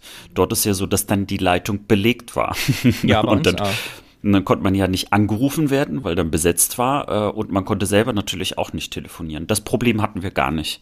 Aber äh, es war natürlich schon so, dass ähm, ich und meine Mutter am längsten telefoniert hat. Mein Vater hat es eigentlich gehasst. Äh, der war jetzt nicht so der Quatschkopf. Äh, da gab es dann sozusagen so ein paar Telefonate, die man immer machen musste. Ne? So bei Mutti anrufen, immer sonntags und solche Geschichten. Ne? Und meine Mutter, äh, die äh, natürlich vor allen Dingen mit Freundinnen ähm, auch viel telefoniert. Das war ein ganz, ganz wichtiges Medium, also auch bis sozusagen bis zum letzten Tag sozusagen. Und das Einzige ist, was ähm, für mich noch in Erinnerung ist, dass wenn wir in die Sowjetunion telefoniert haben, dass es immer sehr teuer war und qualitativ immer schlecht. Es kam ja dann irgendwann diese äh, diese Vorwahlnummern, die man machen konnte, um, äh, um dann irgendwie billiger zu telefonieren. Also man hatte ja zwar einen Telekom-Anschluss, Ach ja, stimmt, schrecklich, genau. Da musste man immer, da gab es auch so, wo man, wenn es um zwei ist, muss man die Vorwahl wählen, wenn es nachmittags um drei ist. Ja, stimmt. Ganz Total genau. vergessen. Stimmt. Aber das war für uns ein, ein Riesenschritt nach vorne, weil äh, teilweise dann die Telefonate in die Ukraine wirklich äh, um 90 Prozent runtergingen vom Preis her. Ich hatte es mit dem Modem auch, das weiß ich auch, wo es dann hieß, irgendwie, wenn du, das, wenn du dich über das Modem einwählst, über AOL, dann kostet halt nicht mehr 12 Cent die Minute, sondern noch 2 Cent. Also richtig rapide billiger. Ne? Ja, genau. Äh, das war schon, äh, also das hat sogar meine Mutter so lange benutzt, bis ich dann irgendwann ihr erklären musste, dass sie das gar nicht mehr braucht. Also, weil das Schlimme ist nämlich, dass diese Nummern äh, irgendwann in der Qualität einfach schrecklich waren. Also ich, als ich irgendwann meine Mutter sagte, ruf doch mal mit der Telekom, also mit deinem normalen Anschluss an, und sie war ganz überrascht, dass, dass gar nicht die Leitungen schlecht waren. Weil sie dachte mhm. immer, weil das war wirklich noch so ganz, auch in den 90ern, äh, dass tatsächlich die Qualität generell schlecht war. Es hat viel geknackst, die die äh, ähm, Anrufe sind abgebrochen gewesen. Äh, dann hast du teilweise die, die Stimmen kaum gehört. Und ähm, jetzt war es dann irgendwie so, dass dann meine Mutter auf einmal merkte so, ach, die Lautstärke ist super, die Qualität, als ob jemand direkt irgendwie am Hörer war. Das hatte überhaupt nichts damit zu tun, dass es Ukraine, Deutschland war oder irgendwelche maroden Leitungen. Das war einfach nur so dieses komische virtuelle Zeugs. Aber was meinst du mit äh, Telefonumgang? Ähm, ja, wir zum Beispiel hatten äh, ein Telefonbuch, wo der sich eintragen musste, damit die Kinder nicht so viel telefonieren, wann man wen angerufen hat, weil es ja so teuer war. So. Und Nee, gleichzeitig, Sowas, sowas gab es bei uns nicht. ja, ich weiß auch nicht, warum, wir hatten ja, wir waren ja nicht arm oder so, aber irgendwie war das, ich weiß auch nicht, wir hatten das für anderes gemacht. Ich glaube, bei uns war das nur so, dass man es machen, weil man es so macht, macht man das. Ganz am Anfang. Aber Telefon war mein erster Hack meines Lebens, denn mein Freund, mit dem ich damals immer zur Schule gegangen bin, wohnte ganz oben am Plattenbau, am letzten, und ich wohnte unten am ersten. So, jetzt war er anzurufen viel zu teuer. Das heißt, wir haben das System gehackt. Und zwar, immer wenn er losgelaufen ist, der, äh, und ich wusste, ich muss ja drei Minuten später raus, hat er einfach das Telefon zweimal klingeln lassen. Dann wusste ich, aha, er geht bei sich in der Wohnung los. Ich konnte Schuhe anziehen, Rucksack packen, aufsetzen und ging auch. Und dann haben wir uns exakt getroffen, ohne Kosten zu haben. Ich dir das? Das war der Telefonhack. Nicht schlecht. Aber dieses Anklingeln lassen, das ist äh, tatsächlich lange Zeit auch mal so, so ein Zeichen äh, gewesen, das auch äh, also bei mir sozusagen existierte. Aber zu Telefon gibt's, weil du das jetzt gerade mit so äh, mit deinem Kumpel erzählt hast. Ähm, ich hatte tatsächlich zu DDR-Zeiten ein äh, Telefon geschenkt bekommen. Das äh, waren so zwei Telefone. Also im Grunde genommen so eine moderne Form eines Dosentelefons. Und äh, das Problem war, ich konnte mit niemandem telefonieren, weil die Leitung, die war jetzt äh, ja vielleicht zehn Meter oder so, so war jetzt so ein Stück Draht. Und dann hatte ich aber, als wir umgezogen sind, äh, so einen Nachbarsjungen, also der ist dann mein Kumpel geworden. Und sein Zimmer war zwei Etagen genau unter meinem Zimmer. Und das war dann der Punkt, wo wir äh, diese, ich konnte diese Telefone endlich nutzen. Dann hat er das Telefon bekommen und dann war dann praktisch so der Draht ging also von Fenster zu Fenster dann runter.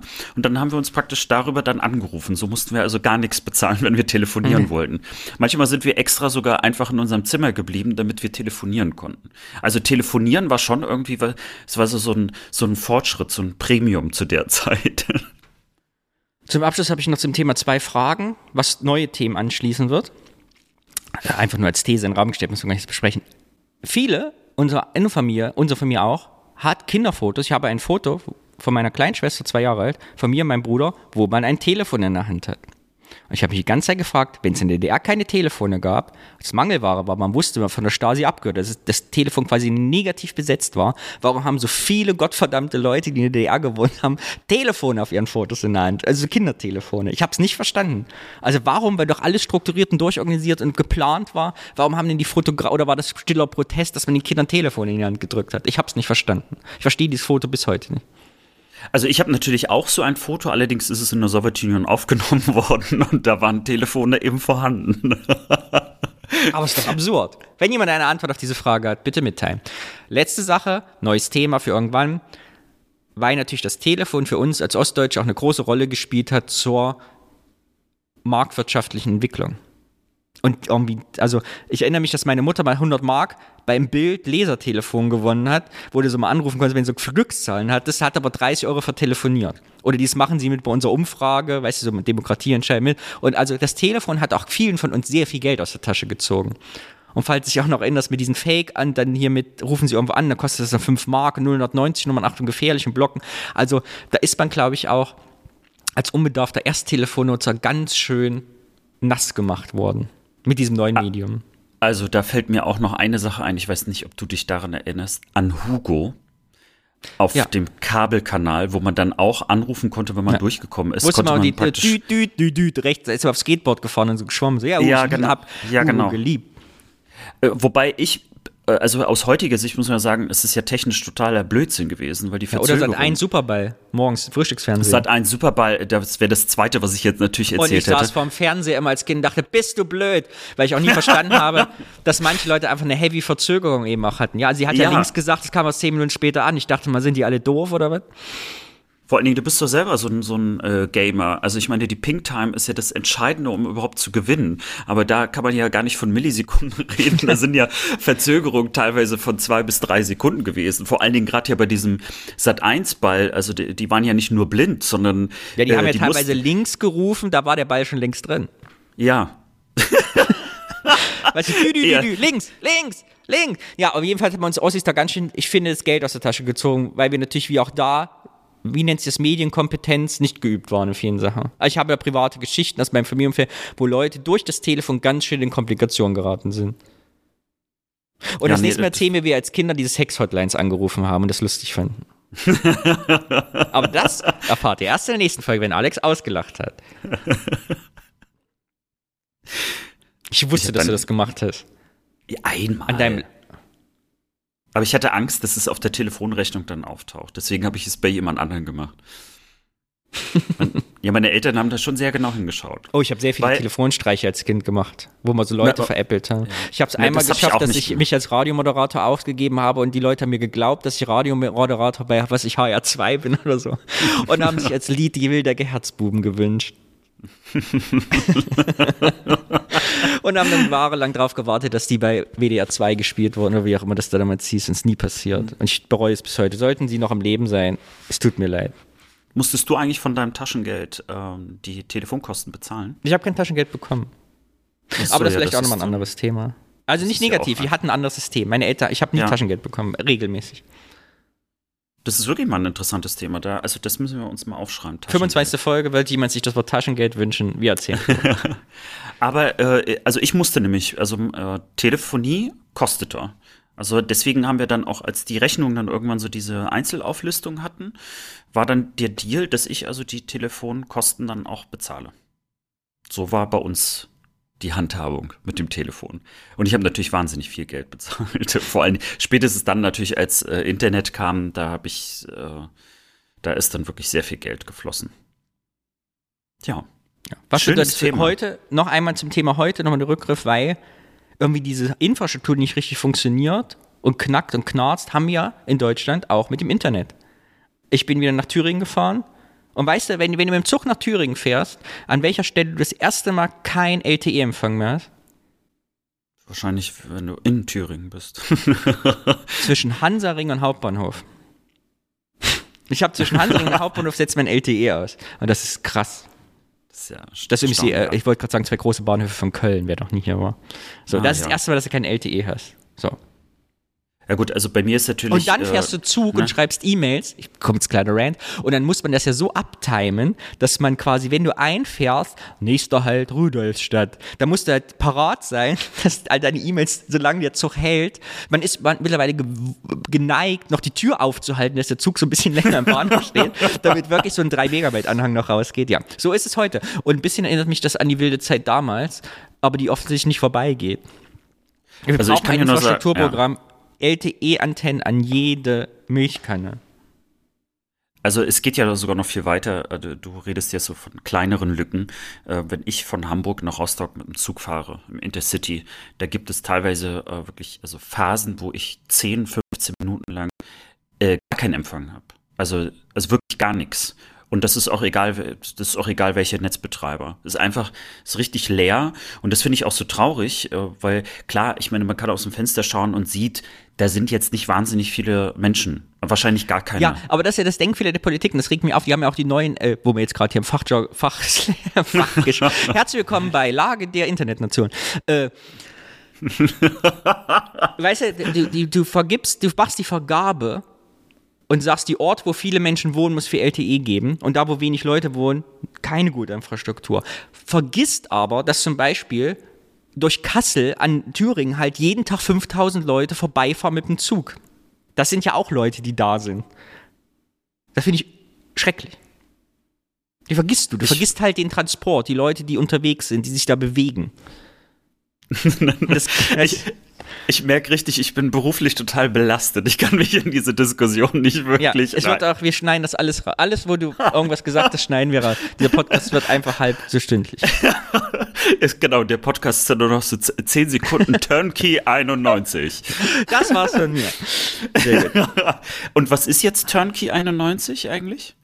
Turnkey 91 war dieses spezielle Programm, was Ach, das Programm zusätzlich so. aufgesetzt wurde mit den äh, nicht staatlichen Postorganisationen, die man einfach Geld in die Hand gegeben hat, gesagt, macht quasi mal, baut auf und hier habt ihr Kohle. Wundervoll. Ja, sehr schön. Ich hätte jetzt nicht gedacht, dass da jetzt wieder so viel rauskommt. Du, weißt du, du kündigst das immer an, so, äh, total langweilig und da ist ja nix und so. Ja, guck Ich mal an, wie so lange mal wir schon warten, wieder wenn ich mal was reden. Spannendes finde. Was dann, wenn ich mal komme und sage, ey, das war richtig gut so. Dann, da muss ich dann eine Ah, Windel ah, ah. anziehen. Da muss ich eine. Windel anziehen, damit ich nicht, äh, nicht äh, vom Tisch weggehen kann.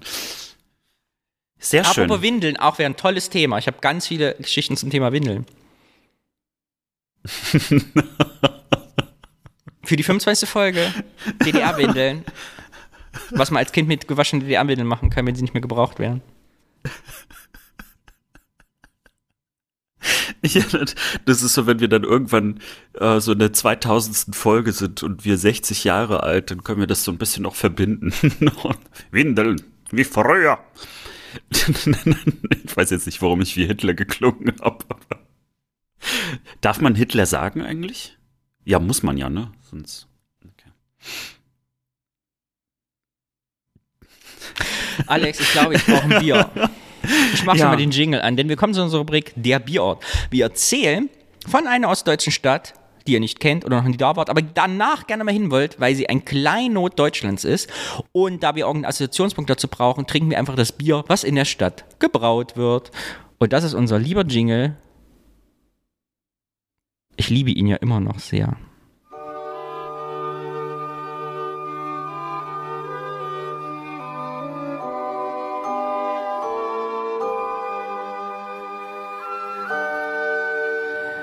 Herzlich willkommen in der Rubrik Heimatkunde. Und in welche Stadt geht's denn heute, lieber Alex? Oh, du hast mich jetzt so äh, überfallen. Ich dachte, wir Warte, holen wir machen noch eine kurze. Pause. Ich hole noch das Getränk. Ja, ja, ich auch. Gut. Ja.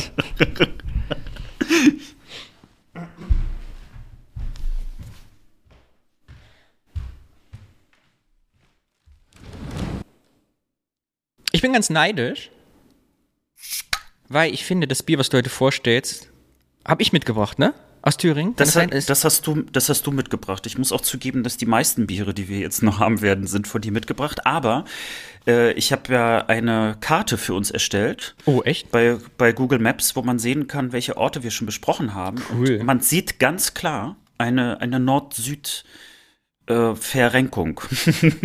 Wie nennt man das? Ja, also wir müssen wieder mehr aus dem Norden was machen und äh, dafür Oh, werde ich glaube ich, natürlich nicht einfach. auch Ich bin sehr gespannt. Das ist aber einfacher, als man vielleicht doch Okay. denkt. Also wir haben auf jeden Fall einige ähm, ähm, Orte im Norden und auch so ein bisschen aus der Mitte. Kriegen wir schon hin. Aber man merkt, dass natürlich im Süden eine Menge los ist, was Bier angeht. Und deshalb, ich bin, äh, erstmal wollte ich anteasern für die nächsten. Ich habe, war ja in Thüringen, ich fahre noch mal hin. Ich habe spektakulär meine Mutter losgeschickt, in ganz kleinen Orten, die so, es gibt jetzt auch in Thüringen den Trend dieser Mikrobrauereien, und die wirklich nur, was ich so 500 Liter im Monat machen. Und da habe ich welche mitgebracht. Kriegst du jetzt nächste Woche. Bring ich mit. Ja, geil. Und ich bin jedenfalls neidisch, weil ich finde dieses Bier hat eines der schönsten Etiketten. Ich habe es eigentlich nur wegen des Etiketts gekauft und war am Ende froh, dass es aus Ostdeutschland ist. Also dieses Mal muss man auch sagen, dass der Ort und das Bier sehr viel miteinander zu tun haben, äh, weil der Ort selber auch sehr klein ist, aber dort gibt es tatsächlich eine Biergeschichte. und äh, deswegen äh, kann man das heute ganz gut miteinander verbinden. Also die Heimatkunde ist äh, damit auch eine kleine Bierkunde. Also erstmal das Bier selber heißt German Beer, also deutscher geht's fast gar nicht, also außer man hätte es deutsches Bier genannt. Aber so ist es internationaler. So ist es internationaler und äh, dazu gibt's sogar äh, eine kleine Anekdote auch noch dazu. Aber also Also der Thema Ort, German Beer habe ich übrigens auch eine Anekdote, erzähle ich gleich. sehr gut. Oh, es ist wirklich lecker. Also es geht um den Ort Eibau und äh, Eibau hat äh, die wunderschöne Postleitzahl äh, 02739. Jetzt fragen sich einige, hä, wieso macht er eine Postleitzahl? Aber Danny hat so einen Fetisch, was Postleitzahlen angeht, deswegen recherchiere ich das immer gleich mit. So, und ähm, Eibau ist wirklich sehr, sehr klein. Also es sind äh, knapp 2700 Einwohner und ist mittlerweile nur noch ein Ortsteil von Kottmar. Seit 2013 ist das so. Und Eibau liegt am unteren Zipfel Deutschlands, also so zwischen Zittau und Bautzen im Landkreis Görlitz. Äh, Görlitz hatten wir hier auch schon. Und äh, ganz interessant, weil wir gerade die Bundestagswahl hatten und äh, man sah ja, dass Mitteldeutschland ein bisschen blauer gefärbt ist. Ähm, mal ganz kurz, wie ist es politisch in Eibau beziehungsweise Kottmar äh, bei der Kommunalwahl 2019? haben die Bürger für Kottmar 67 Prozent bekommen und äh, die CDU 15 und die AfD 17 Prozent und mehr gibt's dort auch gar nicht. Also die anderen Parteien haben es nicht geschafft. Fand ich irgendwie nochmal ganz erwähnenswert. Ja, äh, älteste Erwähnung 1352 haben wir ja häufiger mal alles irgendwie so in diesem Zeitraum. Ähm, äh, scheint wohl aber auch ein sehr schöner Ort zu sein. Äh, wenn man da jetzt äh, mal so, so ein bisschen die Fotos sieht, äh, dann hat das auch ganz viele schöne Postkartenmotive. Und wofür dieser Ort aber nicht ganz unbekannt ist, sind die sogenannten Umgebindehäuser. Ah ja. Sa sagt nee, dir das gehört. was, was ein Nein. Umgebindehaus ist? Nein. Aber darf ich raten, ähm, was es ist? Ja, bitte. Es sind eine klassische Bauweise von Lehmhäusern, die aber deshalb gehalten werden, weil sie durch dicke, mit Lehm beschmierte Stricke umwickelt sind. Fast, aber überhaupt nicht richtig. Umgebindehäuser. Gebinde ist, ah, Gebindehäuser ist ein anderes Wort, weil Gebinde man fast zusammen für so Gutshöfe, wo so, bei uns würde man es Gilde nennen oder so, also so Handwerkskammern. Es sind große Häuser, wo Gewerke drin waren. Deshalb hießen die Gebinde, weil ich da die, also war die Brauerei und die Bäckerei in einem Haus drin. Auch nicht. Also, äh, Umgebindehäuser. äh, ich kann es ehrlich gesagt nicht ich wirklich. Weiß, Umgebindehäuser ist Textilindustrie, weil Umgebinde war ein altes Mitteldeutsch-Hochwort für Kleidung. Die haben äh, Stoffe hergestellt. Umgebinde. Oh, du hast aber ein schönes Umgebinde an. Ja, vielen Dank, das ist das Kleid meiner Mutter. Also, was man sagen kann, ist, dass äh, Umgebindehäuser zwar was mit Webereien zu tun haben, da komme ich gleich drauf. Allerdings äh, hat das überhaupt nichts damit zu tun. äh, letztlich, äh, also es ist eine bestimmte Bauweise, äh, die vor allen Dingen also in der Gegend auch sehr sehr häufig ver verwandt worden ist. Und es gibt eine bauliche Trennung zwischen dem sogenannten Stubenkörper, also das was sozusagen unten ist, und dem Dach. Und was das hätte man ich als so nächstes in, gesagt. Ja, also es gibt da. Ja, auf jeden Fall. Ich habe solche Häuser noch nie gesehen. Die sehen auf jeden Fall sehr schnucklig und schön aus. Äh, sind im Prinzip so Fachwerkshäuser, aber auf eine äh, man sieht, dass die tatsächlich wie aus zwei unterschiedlichen Teilen bestehen. Und äh, die haben halt ganz, ganz viele ähm, Vorteile gehabt äh, die, also vor allen Dingen, was so die Bauweise anging, also wie man das Holz verwandt hat, äh, was Stabilität anging, was Sparsamkeit anging. Deswegen passte das da ganz gut äh, in, sozusagen auch in diese Gegend rein. Ja, und angeblich waren diese Häuser auch sehr gut für besseres Weben, weil man, äh, wenn die Webstühle dort irgendwie ins Haus gestellt worden sind, dann ging es dann darum, die Vibration so gering wie möglich zu halten, weil wenn die Vibration gering ist, dann ist halt der Stoff besser und so. Aber äh, der Umgebindeforscher, sowas gibt's, Frank Delitz, hält das für unausrottbaren Irrglauben. Also es hat damit eigentlich nichts zu tun, aber tatsächlich ist in Eibau eine große äh, äh, Geschichte, was so Webereien angeht. Äh, bis 1989 gab es sogar mechanische Webereien, also in der Gegend. Und äh, tatsächlich sind also diese Häuser eben auch äh, vor allen Dingen dafür auch genutzt worden. Das zum Thema äh, gutes Umgebinde, also in der Hinsicht passt. Aber wahrscheinlich kommt, weil du dieses Wort anscheinend kanntest, äh, Umgebinde. Wenn man sich die Häuser anschaut, dann sieht es trotzdem äh, aus, als ob die selber ein Umgebinde hätten. Vielleicht kommt daher auch ein bisschen der Name.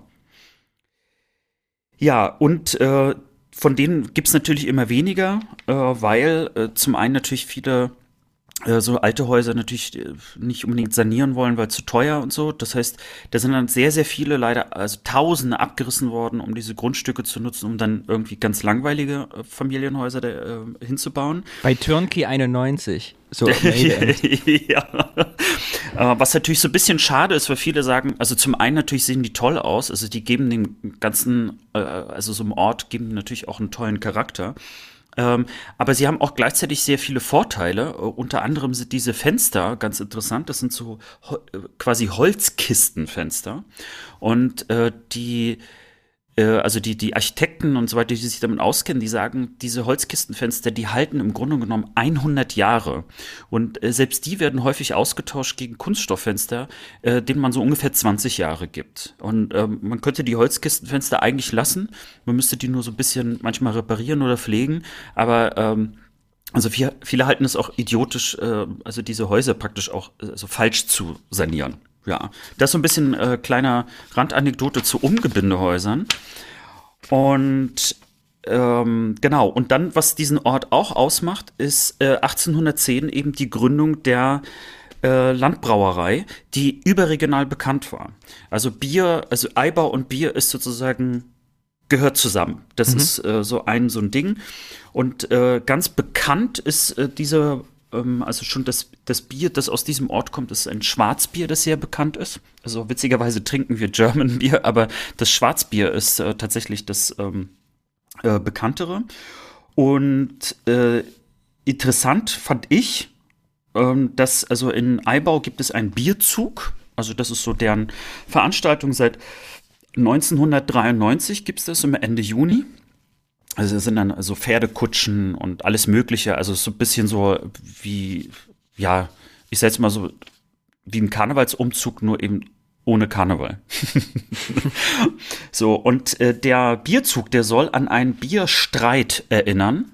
Und das fand ich dann doch interessant. Also es gibt sehr viele Bierstreits. Also, äh, weil war zu einer Zeit also jetzt hier in diesem Falle 14., 15., 16. Jahrhundert, eben gar nicht so, wie wir jetzt einfach hier, äh, wie so zwei Cis-Männer im Podcast irgendwie Bier trinken und sagen, hey, cool und ne, äh, lass uns noch eine Craft-Brauerei irgendwie aufmachen, sondern es war eben ein Nahrungsmittel und äh, um Nahrungsmittel wurde eben auch gerungen und gestritten.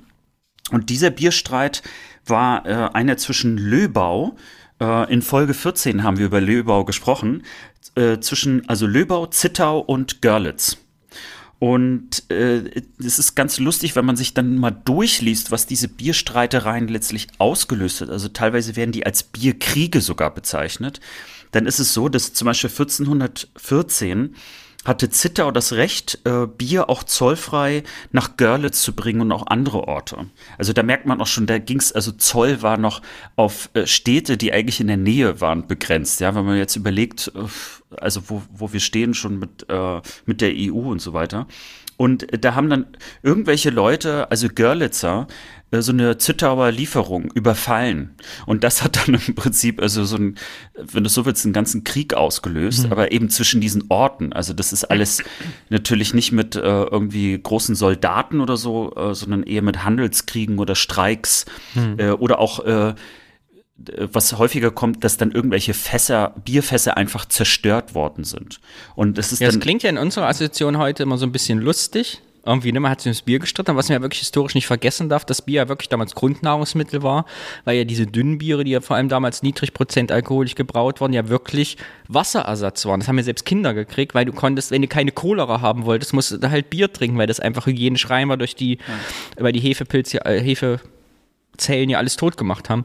Und ist ja wie wenn du quasi die Stadt von der Wasserzufuhr halt abgeschnitten hast. Ne? Also ich glaube, das war schon damals ernster, als wir es heute uns so vorstellen, wenn da die Biere, die Bierfässer aufsprudeln. Ja, naja, vor allen Dingen, wenn man dann so liest, äh, äh von welchen Mengen wir da reden. Ne? Also das steht ja. da manchmal irgendwie so 1662, da gab es dann wieder so einen äh, Bierstreik äh, oder äh, Streit zwischen diesen Städten. Äh, da sind dann mal so acht Fässer zerstört worden. Also das sind irgendwie, also wir reden da jetzt nicht irgendwie von Zehntausenden Hektolitern oder so, sondern das waren dann schon auch andere Summen. Ja, und ähm, so kommen wir dann auch relativ schnell dann eben auch zur, zu der Privatbrauerei Eibau, über die wir ja gerade gesprochen haben. Äh, letztlich ursprünglich wurde sie von den äh, von der Zittauer Bierbürgerschaft äh, gegründet und die wollten eigentlich nur, äh, also das Zittauer Bier war damals ähm, in Europa sogar ein sehr bekanntes Bier, eins der besten und äh, die wollten eigentlich die umliegenden Dörfer damit besser versorgen. Das heißt, also wenn du so willst, war das so eine Art Franchise, würde man heute vielleicht sagen. Und ähm, 1786 haben sie es beschlossen, aber es hat noch sehr, sehr lange gedauert, bis 1810, bis dann auch wirklich also diese Brauerei gebaut war. Also es war alles auch ein bisschen komplizierter, ähm, auch in dieser Gegend. Und 1937 hat dann Hans Münch ähm, die, diese Brauerei übernommen. Äh, das hat er dann auch bis 1972 tatsächlich auch so gehalten. Ähm, in den 50ern aber schon ähm, hat dort also die Sowjetunion relativ äh, früh, also nach dem Kriegsende schon, also im Prinzip die ersten äh, Biere dann auch beauftragt. Und dann 1972 äh, wurde er dann äh, enteignet. Und das ging dann an die äh, Landskronenbrauerei, über die wir ja auch schon gesprochen mhm. hatten, nach Görlitz. Und 1990, also direkt schon, also nach der Wende, äh, haben dann die Nachkommen von Hans Münch äh, bis 2008, also diese Brauerei, äh, tatsächlich auch ähm, äh, wieder weitergeführt. Und äh, lustigerweise das German Bier, das wir gerade trinken, ist eigentlich ursprünglich gar kein Bier dieser Brauerei, sondern äh, ist äh, von der Sternburgischen Brauerei. Die haben im Prinzip also diese Marke, äh, das Bier einfach übernommen von denen. Und äh, insgesamt muss man auch sagen, dass Eibau, äh, dass die Privatbrauerei immer noch also eine sehr äh, innovative Brauerei ist, die echt viel macht, ähm, sehr viele unterschiedliche Biersorten hat und sehr umtriebig ist. Und äh, die Geschäftsführerin, ähm, ich glaube, äh, Julia äh, Böhmer, ich hoffe, ich habe äh, jetzt merke ich gerade, dass ich richtig gekrakelt habe. Ich hoffe, äh, man verzeiht es mir. Äh, die ist sowieso also äh, eine, die auch äh, so in Interviews so rüberkommt, als ob die wirklich also auch eine, eine Bierleidenschaft hat und einfach äh, diese Brauerei einfach auch nach vorne bringen will und weit über diese typischen Ortsbrauereien auch nachdenkt. Ja, es gibt ja viele Ortsbrauereien, die sind einfach da, die haben dann sozusagen ihre kleine Tradition, aber die versucht auch wirklich so ähm, äh, weit außerhalb äh, eben Eibaus äh, mit der Brauerei auch zu wirken. Und äh, das Schwarzbier hilft natürlich als so dieses traditionelle bekanntere Bier. Aber was interessant ist auch, die haben eine äh, Dosenapfelanlage und es gibt so eine interessante Geschichte, wo jemand aus äh, Tschechien äh, rüberkam äh, wollte eigentlich nur ein bestimmtes Bier auch ausprobieren, also äh, kannte diese Brauerei, äh, hat auch viel von ihr gehalten. Es führte dann dazu, dass die äh, jetzt eine Partnerschaft haben, sodass also äh, das Eibauer Bier ähm, bei, äh, bei Supermarktketten jetzt in Tschechien verkauft wird und im Gegenzug füllt Eibau das, dieses tschechische Bier in Dosen ab, weil er selber keine Dosenabfüllanlage hat. Und so ist im Prinzip eine Lausitzer böhmische äh, Bierpartnerschaft entstanden, Toll. die, wenn man da so ein bisschen weiter reinliest, so, äh, ganz interessant ist, wie eben dort auch so, so eine, ja, äh, eine Wirtschaftspartnerschaft entstehen kann, die also ja, erstmal auch über Grenzen hinweg sehr, sehr gut funktionieren kann und weil eben beide Seiten voneinander gut profitieren und vor allen Dingen äh, eine Leidenschaft für, für ihre Biere auch hat. Ja, und das ist es eigentlich auch schon zur Eibau, muss man auch sagen. Ist halt ein kleiner Ort und äh, ja, und man merkt, dass dort in der Gegend wirklich äh, ganz schön bierig ist. Ob man da wohnen kann, gibt es ein Hotel? Stimmt, ne? Das ist eine, eine gute Pension. Frage. Also eine Pension bestimmt. Bed and Breakfast. Also ah, nee, kein Internet, schlechtes, schlechtes, schlechtes LTE gibt's kein, gibt's kein. Oh, äh, weiß man ja nicht. Vielleicht ist ja dort äh, ähm, also gutes Netz. Aber äh, Kottmar scheint schon also ein bisschen touristischer auch zu sein. So, also man möchte da auch schon die Leute hinlocken. Das heißt, ich kann mir gut vorstellen, dass man da auch gut übernachten kann. Sehr schön, cool. Freue ich mich, dass das in guter Hand ist, das Bier. Ich hätte gesagt, als ich das German Bier gelesen habe, dachte ich, ah, gehört wie Anhäuser Busch oder so, aber sehr schön. Freut mich, dass das da. Nee, es ist im wahrsten Sinne, im wahrsten Sinne in guten Händen, ja. Sehr gut. Meine kurze Anekdote zu German Beer. Ich war mal in einem Hotel in der Einflugschneise des Düsseldorfer Flughafens und habe nachts in der Hotelbar gesessen. Und ansonsten waren sehr viele Chinesen da, die dort auf der Messe waren. Und die bestellten alle German Beer. Can I have a German Beer, please? And I want also a German Beer. Und da haben die alle German Beer getrunken. Und da habe ich die Bedienperson gefragt, was meinen die denn? Und es war wohl so, dass die wohl immer Weizenbier meinten, wenn sie German Beer tranken. Also irgendwie scheint es, zumindest da in China und der Region, keine Ahnung, wo ja. die herkamen, dass German Beer Weizenbier ist. Welches ist das international so besetzt? Wo, na, wobei es ja nicht abwegig, weil wir auch das, das deutsche Klischee ist ja meistens im Ausland eher das, also das bayerische Abbild. Das Weißbier. Ne? Und deswegen hat man da wahrscheinlich äh, gedacht, ja, wird dann auch wird dann noch German Beer sein. Ich hatte jetzt gerade nur gedacht, die Geschichte geht in eine vollkommen andere Richtung, dass sie German Beer bestellt haben und dann auch German Beer, also die Marke also, auch oh, bekommen das auch haben. Cool. das ist natürlich dann clever, ne? Also wenn ja, du stimmt. dann German Beer praktisch an Flughäfen verkaufst. Vielleicht ist das auch eine Idee für die Privatbrauerei. Kannst du mal die Rückseite des Etiketts vorlesen? Steht da was drauf, warum das jetzt German Beer ist? Gibt es da irgendeine Erklärung? Da gibt es keine Erklärung. Man muss ja auch sagen, es heißt German Beer 12. Die ersten elf waren nichts, das versucht immer zwölf. Alex, ich danke dir für diesen Ort, es freut mich.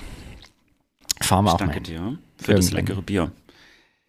Ja. Und abschließend, wir sind ja auch nicht nur ein Wir arbeiten unsere Jugend im Osten auf Podcast, sondern auch Service wird bei uns groß geschrieben, wir sind ein Service-Podcast. Und deshalb möchte ich dir zum Abschluss sagen, wenn du Dresdner Stollen backen willst, ist jetzt die richtige Zeit, weil er sieben, acht Wochen liegen soll, damit er auch gut durchgezogen ist und schön reif ist. Und meine Frage am Ende dieses Podcasts immer ist, A, isst du Stollen gerne und zweitens auch die Rosinen? Ich esse keinen Stollen, weil dort äh, Nüsse verarbeitet werden und ich leider allergisch gegen Nüsse bin. Das heißt, ich habe in meinem Leben noch nie einen Stollen gegessen, aber ich würde die Rosinen auf jeden Fall essen. Bist Welche du denn Nüsse ein Rosinenmensch? Welche Nüsse isst du nicht? Das ist ganz einfach, alle. Ah ja. Auch Erdbeeren dann nicht, weil Erdbeeren sind ja eine Nussfrucht. Ich weiß, äh, ich sage auch manchmal im Restaurant, dass äh, ich, ich weiß, dass das botanisch äh, zusammengehört, aber mein Körper scheint sich äh, einen Scheiß drum zu kümmern. Ist die Verarbeitung der Nüsse egal? Du kannst jetzt quasi gekochte, also ich hatte meine Mutter kann keine Äpfel roh essen, aber zum Beispiel Äpfel, wenn sie gekocht sind. Gibt's bei, ich überlege gerade, ob wir uns irgendwie annähern, dass ich dir einen Stollen ohne Nüsse backen, dass ich dir die Möglichkeit gebe, vielleicht das Experience eines Stollenerlebnisses, die einmal im Leben diese Weihnachten erfüllen können. Jetzt, so wir uns nee, näher kennenlernen. Äh, also ich glaube, Hitze hilft nicht ganz. Also okay. ich also Mandeln geht gar nicht, aber ohne Stollen ohne Marzipan geht ja also nicht. Also bis nee, also damit kann man mich sofort umbringen. Also wenn, äh, wenn man erfolgreich äh, ist. ich habe ja meistens noch Allergietabletten. Wow, jetzt haben wir auch noch hier so, so einen Allergie-Podcast rausgemacht. Der leichte Allergie. Äh, ja, äh, auf Wiedersehen, Alex. Mach's gut. Tschüss. Mach's gut. Tschüssing.